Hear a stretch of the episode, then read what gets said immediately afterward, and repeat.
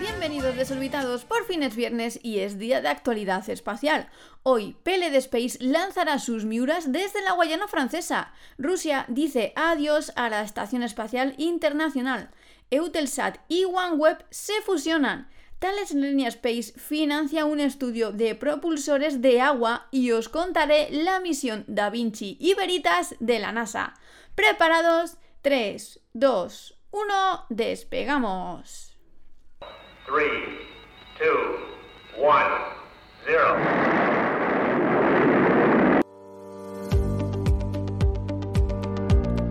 La Agencia Espacial Francesa ha preseleccionado a siete operadores de microlanzadores, entre ellos a la empresa española PLD Space, para lanzar sus Miuras desde Kourou, en la Guayana francesa. A finales de 2021, la Agencia Espacial Francesa lanzó una convocatoria para albergar micro y mini lanzadores en el Centro Espacial de la Guayana, expresando así una estrecha colaboración con la Agencia Espacial Europea, su deseo de abrir el puerto espacial europeo a nuevos operadores. Entre las solicitudes recibidas se preseleccionaron siete ganadores en toda Europa.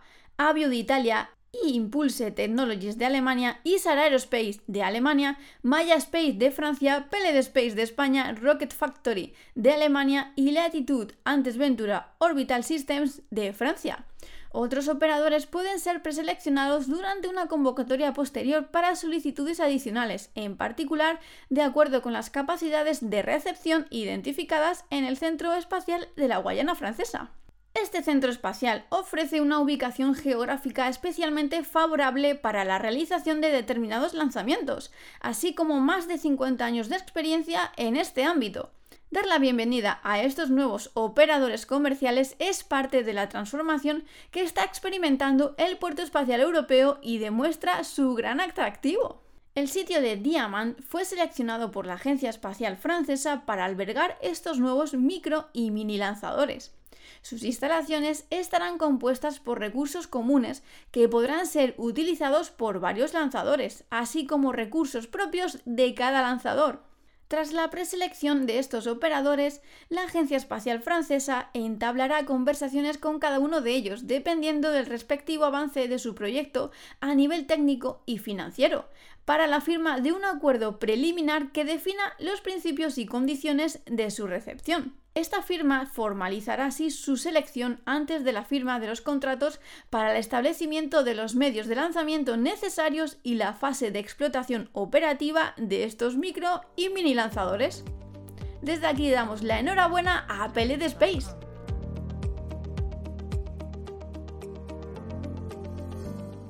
Rusia se retirará de la Estación Espacial Internacional en 2024 y se concentrará en construir su propia estación en órbita, según ha afirmado el nuevo jefe espacial del país, Yuri Borisov, designado este mes para dirigir la Agencia Espacial Estatal Roscosmos. La declaración de Borisov reafirmó declaraciones previas de funcionarios espaciales rusos sobre la intención de Moscú de abandonar la estación espacial después de 2024 cuando finalicen los arreglos internacionales actuales para su funcionamiento.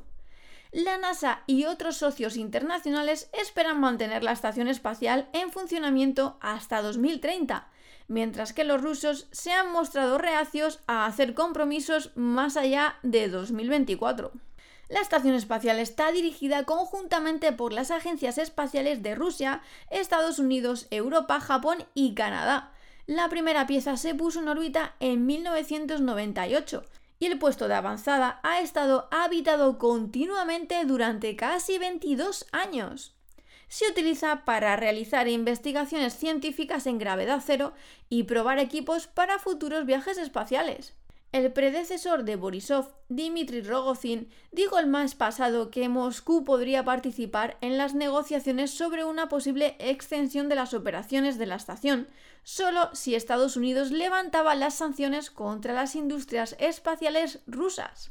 Ahora que la compañía SpaceX transporta astronautas de la NASA hacia y desde la estación espacial, la agencia espacial rusa perdió una importante fuente de ingresos. Durante años, la NASA había estado pagando decenas de millones de dólares por asiento para viajes desde y hacia la estación a bordo de cohetes rusos. A pesar de las tensiones sobre Ucrania, la NASA y Roscosmos llegaron a un acuerdo a principios de este mes para que los astronautas continúen viajando en cohetes rusos y para que los cosmonautas rusos tomen ascensores a la estación espacial con SpaceX a partir de este otoño.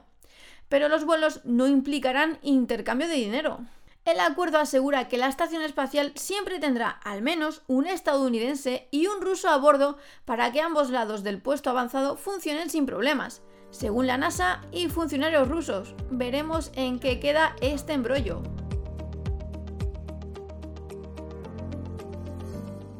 Eutelsat y OneWeb han firmado un contrato con el objetivo de crear un actor global líder en conectividad a través de la combinación de ambas compañías en una transacción de acciones. Eutelsat combinará su flota de 36 satélites GEO con la constelación de OneWeb de 648 satélites de órbita terrestre baja, de los cuales 428 están actualmente en órbita la transacción se estructuraría como un intercambio de acciones de OneWeb por parte de sus accionistas con nuevas acciones emitidas por Eutelsat, de modo que al cierre Eutelsat sería propietaria del 100% de OneWeb.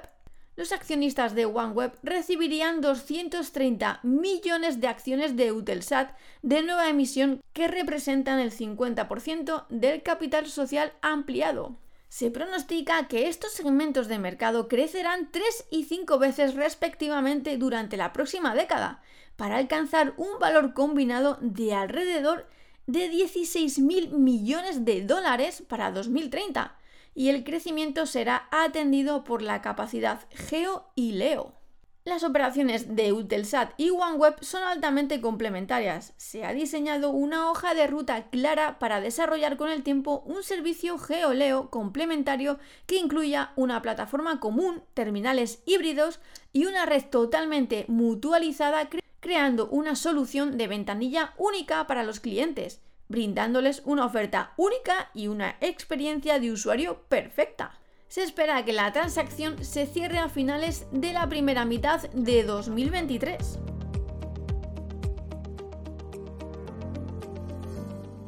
Thales Alenia Space acaba de firmar un acuerdo con la empresa emergente italiana Miprons con el objetivo de desarrollar un novedoso sistema de propulsión para satélites que utiliza el agua como propelente. Este propulsor miniaturizado a alta presión basado en la tecnología de Miprons, cuya patente italiana se está extendiendo a otros 49 países, utiliza un propelente sumamente económico y ecológico, el agua. Un proceso de electrólisis descompone el agua en hidrógeno y oxígeno, elementos que luego ingresan en la cámara de combustión. Siendo el agua el único propelente del sistema, se podrán efectuar con más rapidez todas las maniobras, poner en órbita o desorbitar el satélite y maniobras para evitar colisiones. Al ser compacto y escalable, el sistema es compatible con satélites de todos los tamaños, desde pequeños a grandes. Diseñado específicamente para los satélites de Thales Alenia Space, el propulsor de alto rendimiento y gran empuje tendrá un peso y un volumen reducidos. Thales Alenia Space supervisará el desarrollo del propulsor con el propósito de ofrecer una solución fiable y eficiente para satélites, tanto medianos como de pequeñas dimensiones. La empresa en Italia se ocupará de las pruebas medioambientales del modelo de ingeniería ¿Y vosotros qué pensáis de esta nueva tecnología con agua?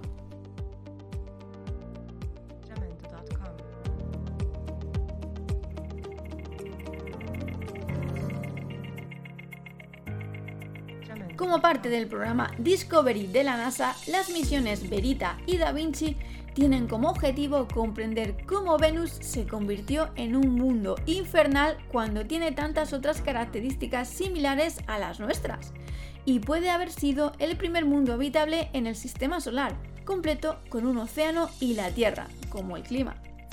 Estas investigaciones son las selecciones finales de cuatro conceptos de misión que la NASA eligió en febrero de 2020 como parte de la competencia Discovery 2019 de la agencia. Tras un proceso competitivo de revisión por pares, las dos misiones fueron elegidas en función de su valor científico potencial y la viabilidad de sus planes de desarrollo. Los equipos del proyecto ahora trabajarán para finalizar sus requisitos, diseños y planes de desarrollo. Por su parte, Da Vinci medirá la composición de la atmósfera de Venus para comprender cómo se formó y evolucionó, y determinará si el planeta alguna vez tuvo un océano. La misión consiste en una esfera de descenso que se sumergirá a través de la espesa atmósfera del planeta, realizando mediciones precisas de gases nobles y otros elementos para comprender por qué la atmósfera de Venus es un invernadero fuera de control en comparación con la de la Tierra. Por su parte, Veritas mapeará la superficie de Venus para determinar la historia geológica del planeta y entender por qué se desarrolló de forma tan diferente a la Tierra. En órbita alrededor de Venus con un radar de apertura sintética, Veritas trazará las elevaciones de la superficie de casi todo el planeta para crear reconstrucciones 3D de la topografía y confirmar si procesos como la tectónica de platas y el vulcanismo todavía están activos en Venus. Veritas también mapeará las emisiones infrarrojas de la superficie de Venus para mapear su tipo de roca, que se desconoce en gran medida, y determinará si los volcanes activos están liberando vapor de agua a la atmósfera. El laboratorio de propulsión a chorro de la NASA proporciona gestión de proyectos, el Centro Aeroespacial Alemán proporcionará el mapeador infrarrojo con la Agencia Espacial Italiana y el Centro Nacional de Estudios Espaciales de Francia, contribuyendo al radar y otras partes de la misión. Y hasta aquí el programa de hoy, desorbitados. No olvides de pasarte por fuera de cada día para enterarte de todo lo que acontece en el sector espacial. Y nos vemos por YouTube. Hasta la semana que viene, desorbitados. This is ground control to Major Tom.